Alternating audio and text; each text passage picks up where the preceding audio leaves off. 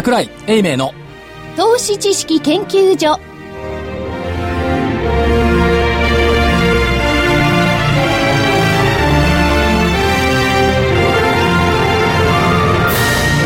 皆さんこんにちは。こんにちは。桜井英明の投資知識研究所の時間です。スタジオには桜井英明所長こんにちは。正木昭夫隊長こんにちは。福井主任研究員こんにちは。そして研究員の加藤真理子でお送りします、えー日経平均今日の大引けはプラスですよ、えー、24円71銭高。1万1138円66銭。24円71銭高の1万1138円66銭でした。トピックスがプラス5.58ポイント、940.25ポイントでした。出来高が概算で37億4892万株、売買代金が概算で2兆2788億円でした。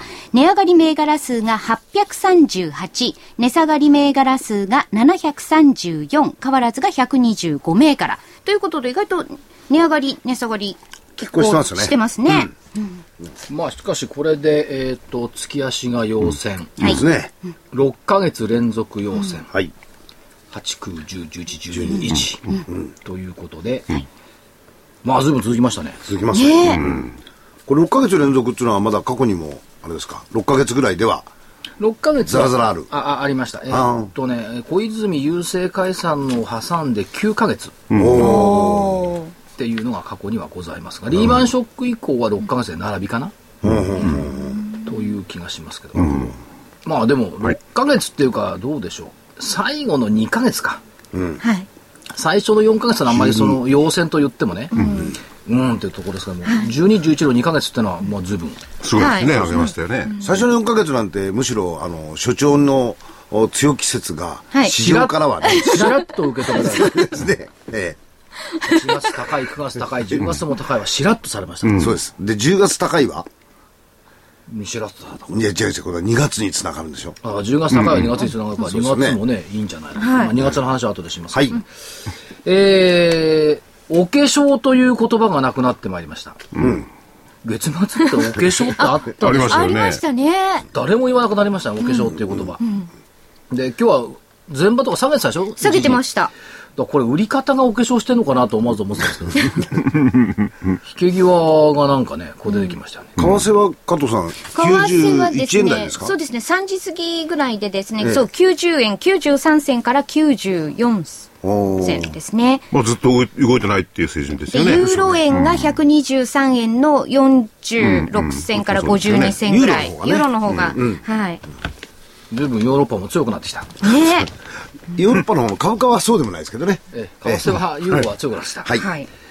で、えーっと、やっぱり新興市場の金づのモードっていうのはやっぱりこれ継続しているような感じがするんですけども、手を変え品を変えといったような形で、まあ先週まではね、バイオ。はい。今週に入ってからは好業績もはい。の動きっていうのはこれまで継続しているんでしょうね。で、2006年1月26日、2000、記憶にないな記憶にない。はい。で、ちなみに信用取引の評価損率がプラスの5.23までなってきて、これが2006年の1月以来なんですよ。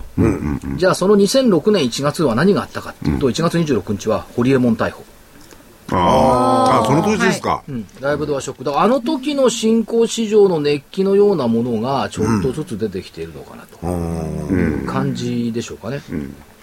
かつその、まあこの投資家心理のこの強気に変換してきたってのはしばしちょっと止まりそうもないんじゃないの、という気がしますけどね。一番ね、許せないのはね、やっぱりね、こう最近言ってるんですけどね、FX だとか、はい。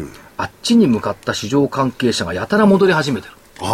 株式市場に、で今までね株なんか知らん顔だったのに、にわかに株を語り始めた、ずるい。理に里い、まあ変わり身の速さすごいな、でそうなるとねはい。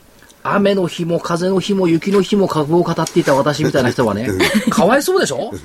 ねほ端に追いやられちゃったりなんかして。そう。いやいや本当に。報われますよね雨の日も風の日もずっと、いや、日本株、日本株って言って、脇目も振らずね、浮気もせず、ね FX なんか、うん国賊みたいなこと言ってたんですよ。その FX 言って利益を、あの、儲けていた人たちが、市場関係者が、今度こっちに戻り始めた。これはいいことなのかどうなのか。そのうち何にも知らない人までね、株の世界に入り込んでくるんじゃないかな。あ今度タレントさんですか？出てくるそう。タレントさんこれだけは勘弁して、これ出始めたらちょっと危ないピークの。そうですね。2006年もそうでしたもんね。そうでしたね。うんそれだけがちょっと気がかりかな。それから、見えないふりをしているのかどうなのか、ちょっと2週間ぐらい前までは、最低改ざんの解消売りが懸念される って、みんな言ってましたよ。はい。最低改ざんってどうなったかって2兆6000億円台キープしてますよね。ってことは最、最低の解消売り多少入ったにしてもまた積み上がっちゃうってことは、これまだ積み上がるんでしょうね。で、見ないと、溜まった最低改ざんを爆弾と見ないで、これネタと見た方がね、多分いいんじゃないでしょうか。まだしばらくこの環境が続きそうと。積み上がると思いますよ。なるほど。そうすると、大体どのくらいまでいったら心配ゾーンなんでしょうか？当面はね、2008年の5月が3兆3800億、だからあと7000億。あと7000億。まあ確かにピークは2007年6兆円ってあるんですが、そこまではいかないしても、4兆円弱まではね、あってもいいんじゃない？そう最低改ざん4兆円という世界は日経平均1万7000円ぐらいの世界。なるほど。と見てもいいのか、まあ1万5000円でもいいんですけども、そういうふうになっていいんじゃないでしょうか。ということは、まあこれ、あれです、でもね、最低の売り買いだけではわからないですもんね。要するにそれもほら、あの、相場の動向によっちゃどっちにも転ぶもんですからね、これ。そうなんですよ。ただまあ、こいつ積み上がってる限りはね、大きなあの下落はないっていうのがセオリー。なるほど。日経平均株価と最低改ざんの相関係数って0.9超えてますから、ほぼパラレルはい。で見ていいんじゃないかなと思いますね。ただもうもう一つ分かんないのは、これ、はい。あのまえっと福井さんの方が詳しいかな、ADP の雇用レポート、あ。出てきました、なんかね、浮かれてるんですけどね、国内では皆さん、えっと民間部門の雇用者数、市場予想の16万5千人を上回って19万2千人で着地した、よかったよかった、雇用統計もいいだろうって言ってるんですけど、12月分は21万5千人から18万5千人に下方修正された、これ、誰でも言わないんですけど、これなんで、なんで福井さん言わないんですか、これ？これはニュースでもね、例えばウォールストリートなんていうのは一面の方にこう、まあ大きくは小さく出てるんですよね。普通なら、あっちにいる方なんてパッと見れば分かる話だと思ってね。あ意図的に伝えないのか、なんかどうでもいいやと思ってるのかね。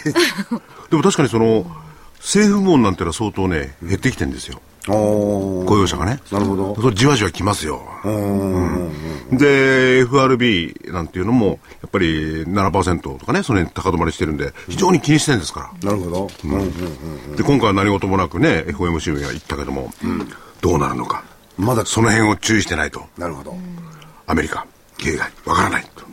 だからで、これ、いいとこばっかり取って報道する姿勢っていうのは、どうもね、引っかかるんですよね。両方出しゃいいのに、いいとこばっか取ってるでしょ、これ逆だとね、はい。下落相場だと、はい。そういうことですよね。悪いとこばっかり。そう、下方修正になりましたよ、そっちばっか見るんだけど、いい時はいいとこばっかり見るから、どうどうもなんかアンバランス、という気はしますよね。ね。まあね、めあの、赤信号みんなで渡っちゃダメですけどね、赤信号なら。ダメですよ、ダメですよ、渡っちゃダメです。こ怖くないっていうのもあるのかなって感じはしますよね。だからまあ、まあ、そうは言いながら、どうでしょうか。えっ、と、月足要要請になった、それからまあ1万1000台をキープし始めた、はい。はい。っていうことは、安倍内閣、アベノミクスって言われるのと、あの小泉内閣っていうのはこう、割と似て論じられるところがあるじゃないですか。そうすると、まあ、小泉内閣がやったことは良かったか悪かったかは別にしてですよ。小泉内閣の時に株価は上がったんですよ、間違いなく。で、その流れでいくと、そうは言いながら、小泉さんが、初めての内閣で所信表明演説したのが2001年の5月7日。日経平均1万4529円。これ年間高値だったんですよ。あで、今回安倍さんが所信表明演説をした今週の月曜日、あはい。日経平均ざらば高値1万コロコロ2円。はい。で、このまま終わっちゃうと、安倍内閣の年初来高値はこの1万1000コロコロ2円で終わっちゃうのかなと思ってたんですけども、完全に超えてきましたから、はい。だその意味では小泉内閣を超えた、おー。所信表明演説の日の日経平均を超えた。っていうの？はいいことなんじゃないですか。さっき、あのー所長おっしゃってた、あのーえー最低改ざんのはい。ピークって2006年でしたよね。2000、えっ、とね、違う。2007年、7年。6兆円。そ6兆円。そうすると、えー、と、逆に言うと、2001年のところの、はい。えー小泉さんの演説から、ええ。株価は上昇をしてったっていうことになるわけですな。上昇はしました。ねただ、あの、額からいくとね、1万、あの、スタートが1万4520あまあ、高かったと。うんうん。だから4000円ぐらい上がったっなるほど。ていうことになりますかね。まあ、だけど、幅じゃなくてね、幅でいくとね、これ皆さんね、つりつま合わなくなってきてると思うんですよ。でしょうね。っていうのはね、その、まだ今日1月20あ31日でしょ。そうです1月3日の日経長官って経営者アンケートあったでしょ。ありました。一番高値の予想をしたのが、確か日本電産の長森さんだった。はい。1万3500円、はいあと台場の社長の日比野さん、1万3500円。まあ、この辺はまだつじつまってますよね。楽天の三木谷さんなんか、1月に1万1500円って言ったのよ、はいほとんど来てるじゃない。そうですね。で、6月に9500円。じゃあこれが今年の年初が高値で、あと何もいいのところないのかっていうふうになっちゃいますよ。だから、あとは、大方の人はだいたい1万1000円から1万2000円。ですねまあ1万2000という見方が多かったですけども、はいそうすると、あと、これずっと言ってるんですよね。あと1年かけて、いくら？い ?700 円 700円。しか上がんないの。はいこの相場。1万1000今日いくら？138円。あと800円。800円円。しか上がらないんですか？そんなことないでしょ。で もうだけど、そこが高値だとすると、さっき福井さんじゃないですけど、もう、売っとかなきゃいかんと。いう話になっちゃいます。いや、僕は別にそうは言ってないですけれど800も。円しかないと。でも去年のね、なんか見てるとね、はいまあ、去年は、えーバレンタインの日にね、びっくりえー金融緩和なんかありましたけれども、それ以降はガーンっていきましたからね。ねまあ、それはあの、ヨーロッパの問題とか出てきたんですけどね。でもヨーロッパの問題だってまだどうなるかわからない部分を入れれば、これからどうなるかわからないと考えるのが正常な神経だと思うんですよね。正常な神経っていうのは。さっきの、あの、所長の話じゃないですか、見ない、見えないふりですから、やっぱりそっちの方は。でもね、ある先輩が言ってました。私は悲観論者と言われますが、現実を直視してるだけです。なるほど。かっこいい。いや、別に現実を直視、私は楽観論者と言われますが、現実を直視してるだけです。間違ってます。何か、あの、非常に不思議な現象っていうか、いろんな、さあの、週刊誌なんかでもね、F なんとかさんとかいろいろこう、ひ悲観論を述べてるじゃないですか。はいはいえそれに対して、まあ、浜田教授に対してとかね。はい。えー、ああいうのも、でも、悲観論とはい相場の取り組み別ですからね。はい、はい。悲観論を実は述べていて、ガンガンに強気の取り組みっていうのもありますからね。それをどう捉えるかですよね。ガンガンの取り組みしてるかどうかわかんないですもんね。これは結構難しいですよ難しいですよね。ねあので、じゃあ冷静に見ればね、これはダメな関社国際関係にあるけれども、でも今いけるよってのもありますからね。そうそうそうそう。いやだけどね、為替は1ドル50円になる。はい。アメリカ経済は没落する、それを受けて日本株も下がるって言っていた人たちよ、が、何のみそぎもなくね、いや、日本株は上昇だとかね、なってますよね。なってます。なってます。別に誹謗中傷するわけじゃないですけど、えこれってだからやっぱすごいなって思いますよねい。や、でもあの時ね、冷静な方々、この特に番組を聞いてらっしゃる方は多いと思うんですよ。例えばね、あの、西の方の大学の教授なんていうのもね、1ドル50円っておっしゃってました。それはね、誰も信用してないけど、とりあえず本ぐらい面白いから買っていこうかって。でも出ちゃう。いまだに50円してんじゃないの？今だに言ってますおっしゃってますよね。そうです。いや、それはそれで立派だといや、で思います。も、理論的には確かにね、うなずける部分がありますよ、首相は。うん。で、それならば、50円でもおかしくないよなと思うんですよ。ただ、現実は違ってきてるんでね。うん。相場にフォラーで押してなんかこう、そわそわそわそわね、主張が変わる方が不安ですよね。ね。おっしゃる またね、そういう人が多いから困っちゃう。でもそういう人たちがずっとこう、雪崩を打ってですね、はいいろあの、なんつうか、強気の方に流れてくるときっていうのは、まだマーケットって継続する傾向が多いですよね。どちらかといえばまだ初めのところじゃないですか。さっきのね、あの FX を語ってた人たちが株の話をするとかね。うん。でも、例えば、あの、株でよく言われるのがね、はいいや、まあ100人投資家がいるとすれば、そのうちの儲けるのが90が1%なんです。1% 99%損をする。そしたらみんな同じ方向を向いたら、誰が損をするのかって言ったら、それは、同じ方向を向いて先に逃げなかったやつが損するわけですよね。そういうことですね。それからもいろんなことがこうね、これ今後の動きで言えるのかっていう感じがしますよね。ただね、今回の、まあ、直近はね、はい。あのバイオの銘柄分とかこう下げてきてますけども、はいはい。先週末ぐらいに至るまで、まあ、け月曜日の前場に至るまでぐらいの、このバイオ関連の動きっていうのは、えっ、と、バブルだとか、はい。相場をね、知らなかった若手の人たちにとっては、すごくいい経験だったと思う。はい。なるほど。要するにね、株が上がるということを信じられなかった人たちが、株は上がるんだっていう経験を積んだわけ。うん、まあそうですね。この経験値っていうのは、やっぱり大きいと思いますよ。ですね。うん。ある、ある人がね、いや、こんなに株が上がる経験したことないんですけど、どうしたらいいでしょう？って、逆に上がっても不安になっちゃうんですね。経験したことないから。そういうことを言ってましたけども、確かにそういう意味では経験値を積んだっていうのはね、とてもいい時間を過ごせたなって。いや、経験値だってね、例えば日経平均でも確かにこんな高くねいや、、パーこんなって、センテージで。所詮まだ、まだ一番いいですね。パーセンテージねあるいは、個別銘柄だって2倍、3倍当たり前。です。それはそんな銘柄ありますもんね。見てる人、経験の人はびっくりしますよね。ね。うん。いや、この間ね、ある女性と、あの、女性アナウンサーとね、ええちょっと打ち合わせしてるときに、はい。私も株買えばいいかなっていう女子アナさんいましたけどね。今ね、みんなね、あの、電車なんかそういう話してる方も増えてますよ。これはだからむしろね、と思っちゃったりなんかするんですよね。電車の中で思い出しましたけど、はい中吊り広告、ええはいあの、ダイヤモンドさんの、すごかったですね。円安が、円安に乗る。株投信、外貨投信とかですね、大きな広告がボーンと出てましてね、ああ、なるほど、ここでダイヤモンドさんも一つこれ出してくれたかっていうね、そんな気がしましたけどね。だけど、正木さん、いよいよ正木さんの時代ですね。はい、ありがとうございます。理由、はい。今ね、証券会人手不足。凄腕ですもんね。経験者不足。ところが、人手不足ですけど、これね、需要と供給のミスマッチで、はい欲しがられているのは、お客さんがニーズがあるのはね、株を話してくれる人じゃな。ない株の相談に乗ってくれる人じゃない。ところが、供給サイドからいくと、投信と外債と保険しか売れないやつしかいない。株は取り扱いませんばっかりいるわけ。そうすると、需要と供給のミスマッチが起きてるから、正木さんみたく、株バリバリの人は、ものすごく求められてると思う。年齢制限だけですね。そうそうそうそう。いや、ですねね、で全もまあ、然大丈まあいい夫ですんじゃないですか。よ。全然あの、格借としておられるから大丈夫じゃないですか。まあまあ まあ、あのー、その分隊長にはね、ここでボランティアで皆様の相談に。よろず相談で。ボランティアであのね、そう言った瞬間に、あの、本当に相談していいのかってきますよ。あ、実はあの、個別、個別の相談は受け付けられません。すみません。だって今、コールセンター、今日の日経ですよね。コールセンター30分待ち。ね、はい。すごいすごいでですすねね。その、あ証券会社のですね。証券会社の。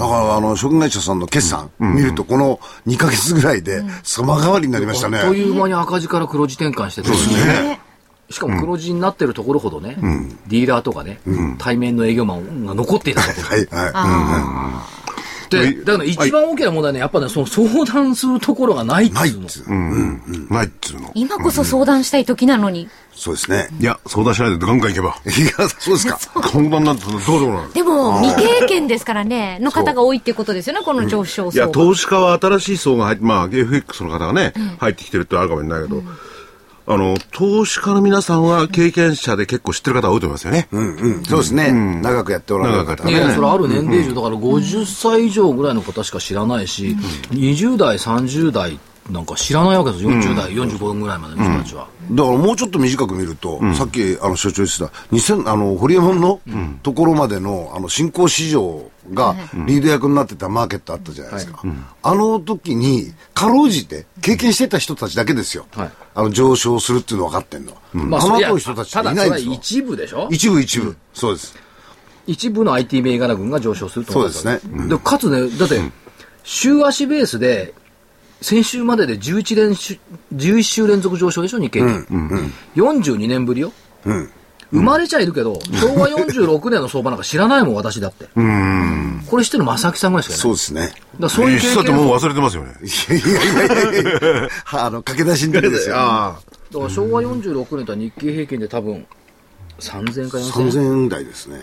私が会社に入った10昭倍になった和んですか？50年の4月が6800円でしたから、じゃあ考えてみればね、はい。えー、給料はその時1万円かそのもんですか？え、1万円ってことはなかったですもっとあってました？1万円ってのは30年代でしょ。そうですね。あ、30年代。そっかそっか。で50年代が我々だから12万ぐらいですよ、初任給。だからそこのところってすごく上がりペース早かったんですよ。当然でしょ、だって、オイルショックと大インフレで、だって国鉄、当時の国鉄の運賃がいきなり最低のが30円がいきなり60円だったの。そうですね。うん。そんだけのインフレが来るってことは、今初乗りが130円が260円になるわけよ。そうですね。そうですよね。きつい。でしょ？だからそういう時代が、逆に言うとこの後、あの、インフレが来るということは、そういうことが可能性もあるとも限らない。そう。で、経団連の偉い皆様方なんていうのは、給料は出さない。それ上げない。出さない。出さないまずじゃなくて。は会社があってだっていう雇用は維持されるとか言ってね、おっしゃってます。まあ、それもそれでおっしゃる通りではございますけど、まあまあ、それはね。だけど、それだけの時間を経た流れにね、なってきてるっていうことは、たかだかね、20年や30年の経験則じゃ通じないってことですよ。いや、でもそんな20年、30年の経験則で通じないっていうのは、じゃあそんな様変わりした相場なのかどうなのかっていう話になるからね。どうなんですか、それ？してると思いますよ、明らかに。明らかに。例えば、その、理由は？だって、まず国がマーケットを見始めたでしょ、政府が。はい。この何十年、特にリクルート事件以来、ないですね。株式市場にせ永田町が触れようとしたことはなかったもん。うん。要するに、株式市場について論じる、あるいは手を手を下す、あるいはあの、物事を判断するっていうことは、悪だ。うん。いや言葉きつく言いますよ。悪だっていうふうなね、できれば兜町はさあの遠ざけておいた方がいいっていうのが永田町の発想だったでしょ。ところが、永田町は兜町を味方につけないと景気も良くならないよね。っていう発想に変わったっていう、ここ自体が大きな変化です。なるほど。まあ、兜町って言いますか、投資家って言いますかね。マーケット。マーケットね。うん。うん、なるほど。まあ最近あのー、1500兆円っていう、個人、これは金融資産に触れる方たちも結構増えてきましたよね。あれはね、触れるべきじゃないと思う。あれにああの、国民金融資産の1500兆円というのをあまりにこう期待してるんですけども、永田町が考えるほど、あれはたやすく移動する資金じゃない。おっしゃる通りだと思います。と思いますよ。はい。まあ、はいそれはそうですよね。で、しかもかつ、国民金融資産の1500兆円をみんな変動性リスクの高いものに入れていいもんですかって絶対違うと思う。それは小泉改革の時だってね、まあ、外資がいろいろ乗り込んできたっていうのも、その時1400ぐらいですかね。はいそれを目指してって、全然動かなかったですからね、結局。それで、前の会社辞めましたから。ねはい。あ、そうか、外資だ、そうだ、そうだ。そうですいや、それよりね、あの国民金融資産の1500兆円に対してやるべきことは、金利をもっと、確定率付き商品の金利をもっとつけてあげることです。おっしゃることですね。うんうんそうですね逆に言うとね、あの1500兆円で奪われた金利って、総合すると何兆円ですもんね。そうですよ。うん、そうそうですね。だって戦後日本の金利って6%平均なのに、今、10年国債買っても0.7%しかつかない。それじゃあね、本来はよ定期預金やっといて老後の年金のための足しにしようと言ったのが、10年間ほっときゃ倍になっていたのがならないんだから、100年置いといたって倍にならないんだから、ここが一番閉塞しているところのポイントの一つでもまあ、あるそうそうですよね。そう思いますこ。こまでの多分論点はない。残念ながらね。でも、確定率付き商品の、確定リスクですよ。元本安全の確定率付き商品の利回りを上げないことには、1500兆円は生きてこない。はい。うん、まあそうですよね。あの、安全っていうことを前提にすりゃね。虎の子ですから、皆さんお金はね。そうですよ。虎視眈々とあれをね、なんとか保険にしてやろうとかね、変動保険にしようとかね、外外国投資にしようとかいうね、横島な考えはね、やっぱやめた方がいいと思うな。おっし。ゃる通りですね。いや、だからね、その、デフレ政策によって、まあ、垂れ流し、言葉はあれですけどね、もう金利はゼロ変わらない可能性もありますよね。そうですよん、で、なおかつ、あのー国債だって今、国債から株への資金移動っていうのは、こあの、国際的に国際的に、つまり、全世界的に起こってますよね。金利は下がるんですよね。そうですねどうしたらいいのかって感じがしますよね。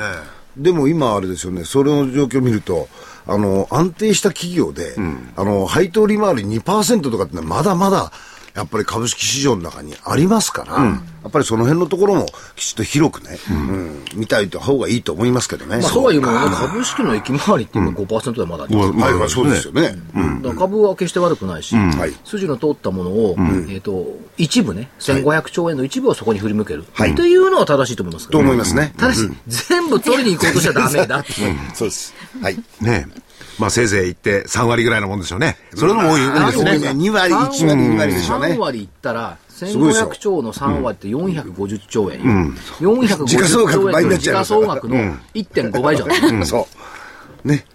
時価総額のとか1.5倍以上の、まあ、例えば時価総額の5割のお金がマーケットに入ってくるとすれば、日経平均5割上がるってことでしょ？単純に考えれば。そしたら1万5000か1万6000になっちゃうじゃん。まあそうですね。うん。まあその辺は複雑な計算があって。複雑じゃない単単なる掛け算足しだし。いや、今までのやつがみんな売って、売ってくるから育ったわけですからね。うん。まあその辺は難しいところなんですけれども、えー、ここでお知らせに行って、はいはい。ね、えー、もうちょっとその、これも非常に、いやいやいやいや、見、見、見のある話じゃない、より突っ込んだですね、はい。これからどうなるかを知りたいですよね。あそうですね。なんかここまで聞いてると、どんどんどんどん上がりそうな感じがするんですけど、やっぱり、ここまで来たら、やべえかなって思ってるね、方々もい。る。それじゃあ、その人たちを、まあ、やばくないよっていうのかね、どうかわかんないですけど、それの話をね、客客観的な、なはい。はい。お伺いしたいな、所長に。はい。お願いします。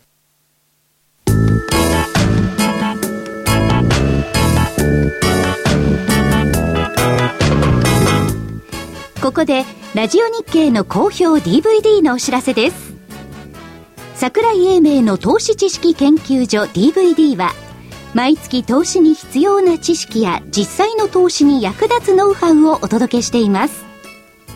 この DVD は毎月テーマを選び桜井さん自身が実践で学んだ投資に勝てそうなノウハウや内外の投資家の動向さらにアノマリーなどに関しても丁寧に説明しています。桜井英明の投資知識研究所 DVD1 本のお値段は8400円送料500円をいただきます。また徳間書店の大岩川源太さんの投資カレンダー実践塾 DVD も毎月発行しています。来たる月の投資戦略をどうすればいいか。投資カレンダーに基づいて大岩川源太さんが分かりやすく解説します。投資カレンダー実践塾 DVD お値段は1本7350円。送料は500円です。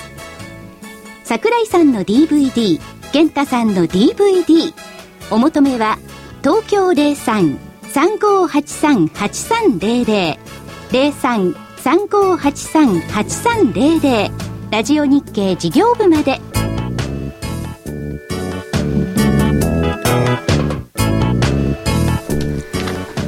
さて、それでは何？さっきだ、なんて言いましたっけ？これえ？これからこれからは安心して相場見てられるのか、ハラハラドキドキなのか。なのか。いや、あの、だから、あれですよ。今までペダルばっかり踏んで、あのね、アアクセルクセルばっかり踏んじゃダメですよと。ブレーキにも多少こう、意識を持っていかないと足をかけてで、今のところでね、はいまあ、いろいろ奥の深い話をしてて、なるほどなと思いますけど、配当利利回りね。はい。これが数パーセントあるとすれば、それは、あの年度末まで持ち続けますよね。はい。あ株を？それをね。だからそれを、そういう層が確かにいるとすれば、えー、安全であろうと。こけないであると。しかしその人たちは、あのーどちらかといえば、株が上がろうが下がろうも保有してる人たちかもしれないですよね。そうですね。はい。うん。でそれ以外の不動層で入ってきた部分が不動不動っていうんですかね。はい。どう動くのか、結構やっぱり入ってきてると思うんですそれでその1月からあの信用の制度も変わりまして、ぐるぐるぐるぐる回せるわけですよね。あれ、帰りましたね。うん。でもだからね、はい。その意味ではね、えーっと、例の一日信用、はい。できるようになって、あの、ズボラなね、はい。外国人。で 3, 3割しか持ってないのに6割商いしてる外国人、はい。これに対抗できるようになってきた。はい。2割持っている個人が、はい。ひょっとすると売買シェアで、はい。外国人をしのげるぐらいまでね、はい。い、けるかもしれない。はい。っていうふうになってきた。っていうことと、それから、投資家さんを拝見していると、特にセミナーなんか行って拝見していると、なんかね、若返ってきてるのよ。あ、そうですね。皆さんこう明る返ってそれはいですよね顔あ、若返それはも、若い人が来てるんじゃなくて、いわゆる、ごめんなさいね、お年寄りが若返ってきてるんですね。あのそれは それもありますけど若い人たちが。多くなってます。ね世代交代ってたまたまね、先週土曜日か、かとまりアナウンサーに来てもらって、見ててもらったんですけど、、はい。つになく、特にね、若い女性が多かったね。多いんですよ。っぱどうしても割合的に男性が今まで多くて、はい。で、まあ、ある程度落ち着いた年代の方がセミナーっていうと多かったんですけど、今、やっぱりお若い男女ともに、で、特に若い女性が目立つ感じがしましたね。ですよね。はい。だからまあそういうふうにちょっと層が変わってきたってう、いう。ん。関心をやっぱり持つ幅が世代的にも広くなったっていうことなのかな。それとね、もう一つ、あの、はい考えておきたいのは、まあ世代は若くなったっていうことと、えっと、投資家さんの心理っていうのがね、じゃあ株式投資っていうのは、安定的にちょびちょび上がってくれりゃいいのかっていうと、そうじゃないような気がするのね。いや、それは違いますよ。株式としてガーンといかないと。いや、ガーンとじゃなくて、あのね、株式投資に対してね、感動が欲しいと思う。なるほど。うん。というか感動を求める部分がね、それ上がった下がったじゃないんだと思うのね。儲けた損したじゃなくって、驚きと感動を求めてる部分がね、はいあると思う。だからそういう意味ではね、何？どうしたんですか、福井さん。いや何をあの僕ね、福井さん言いたいのはね、いや、そうして感動したくねえやって。いやいや、僕感動はしたいんですよ。はい驚きはしたくないですよ。俺いや、でもこれいい方の驚きもあります。いやいや、両方あるんだから。でそれをね、例えば下落の時にも、驚きとして、その、なんか自分のエネルギーにそれをどうしてするのか僕は分かんないんですけども、お飲み込めるかできるかってことありますよね。ただ、例えばね、じゃあ私なんかがね、いや、トヨタ、日本の産業を支えているのは自動車産業自動車産業だし、はい。その筆頭にいるトヨタっていうのは、やっぱりこの国の経済を支えているんだから、いい会社ですよねって言ったって誰も聞いてくんないの。うん。俺は日産に勤めてるとかとかって。まあ、それ結構重要なファクトで、名古屋行って日産を進めるの最低ですから、そうですよね。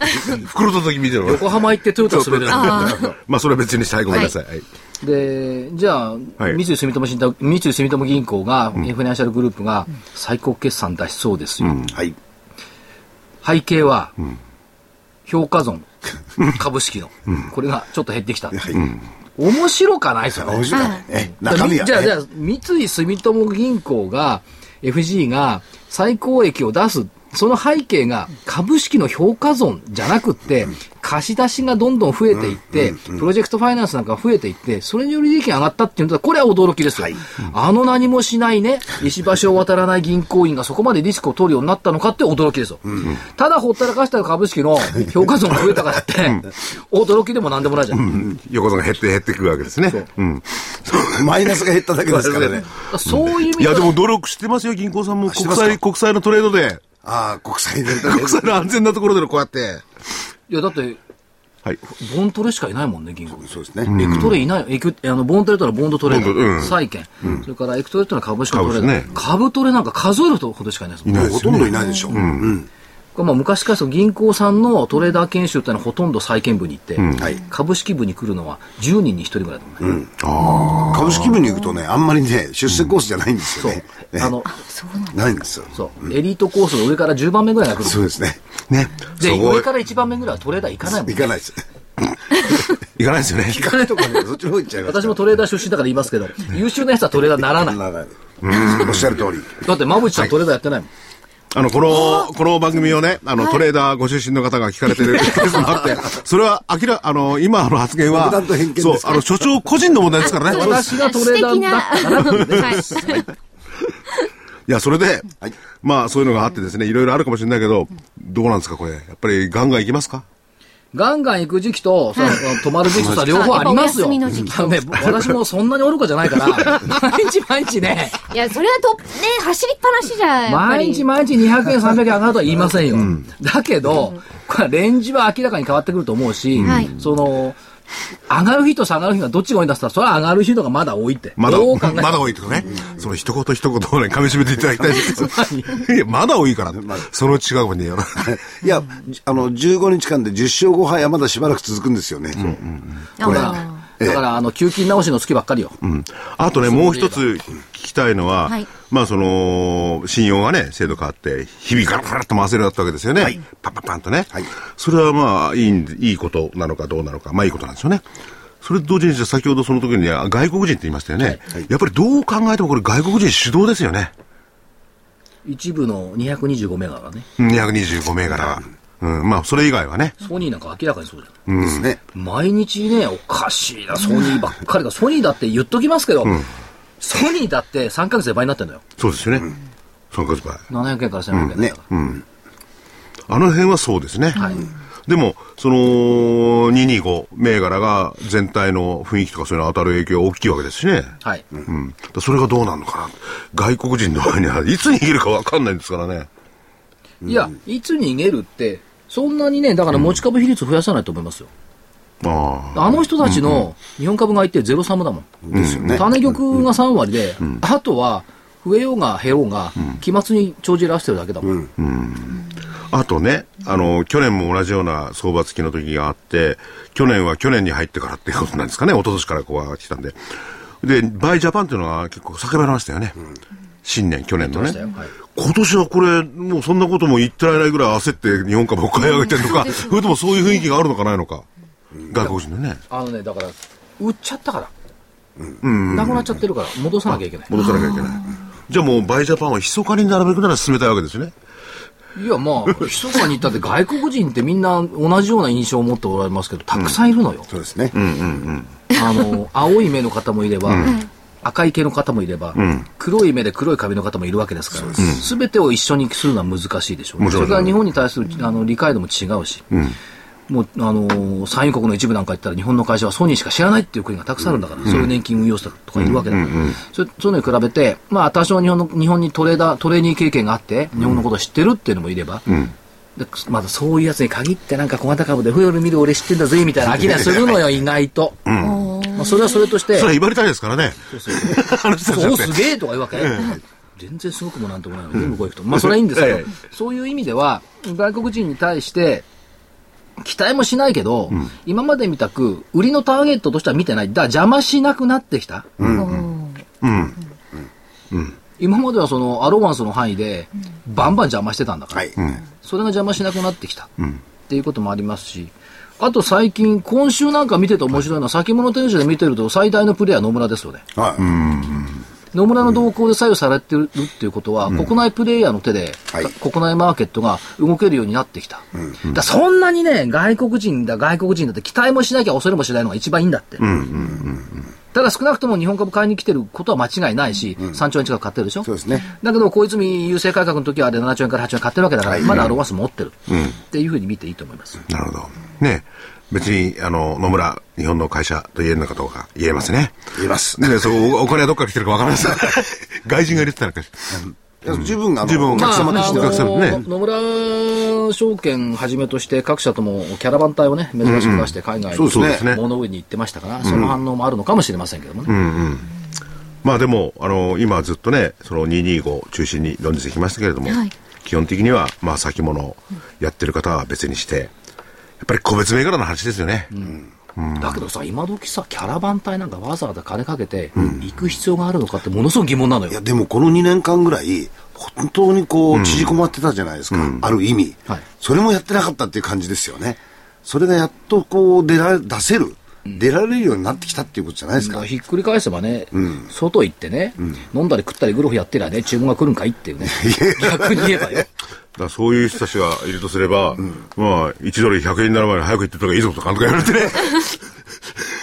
今だ、今だ。飲んだり食ったりしてるわけじゃないとは思いますけども、あのただす、まあ、顔を合わせるっていうことは重要なんですけども、はいあるいは気がつかせるっていう意味で行くことは重要なんですけども、そこまでね、今、情報ね、過疎にはなってないと思いますよ。ですね。うん。だってある時ね南の国のものすごいちっちゃな国に行った時に、ちゃんとブルームバーグが映っていて、その日の日経株日経平均だとか株価の動向全部リアルで分かってる、はいはいはい。そこまで分かっている時に、わざわざ人がね行って、こうだこうだっていう必要があるのかどうか、それはねそそこの国の会計事務所だったんですけど、もう10年以上前はい。日経平均は2万円以上になるかって聞かれて、なるって言ったらすっげえ変な顔されて やっぱり。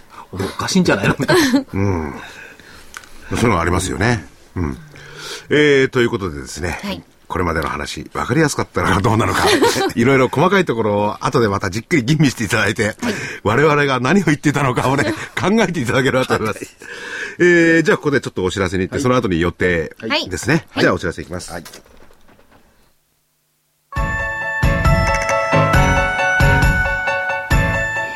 東京大学と東京女子医大の研究成果を生かし先端医薬品開発のナノキャリアが作り出した新しいタイプの美容液。エクラフチュール W をラジオ日経がお届けします。あなたのお肌を潤いあふれる透明な素肌に。ナノキャリアの美容液エクラフチュール W はこれまでの美容液とはブライトニング成分のお肌へのとどまり方が違います。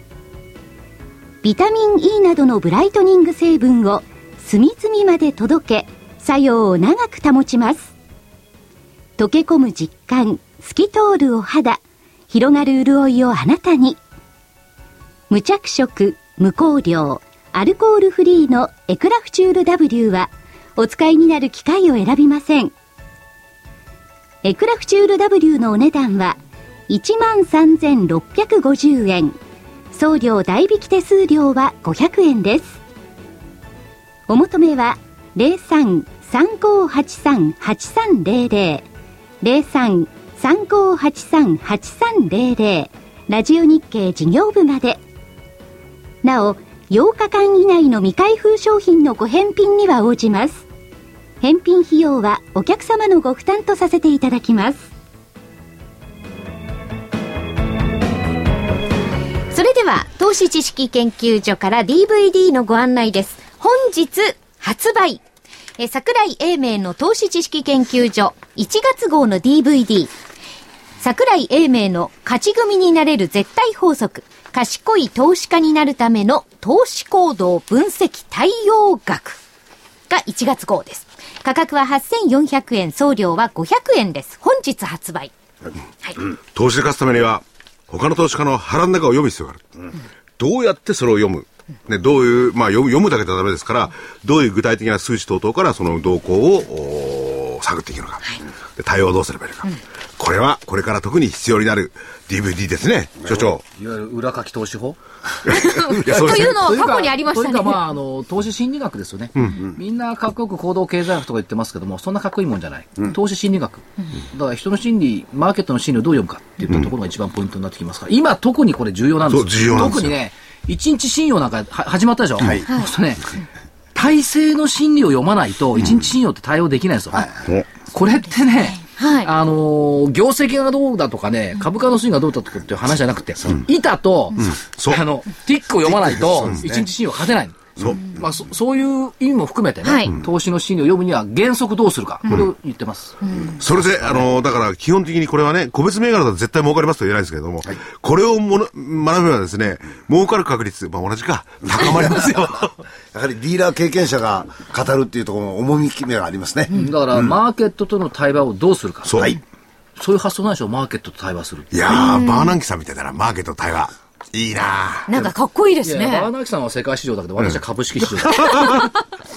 えー、8400円ですね。はい。えー送料の方は500円になります。はいそして、はいもう一本もう一本。えーこれも今日発売ですよねそうです。発売になりました。銘柄選びの決定版、桜井泉の銘柄バトル。こちらは2月号になります。相場調整なんて気にしない、この銘柄にかけろ。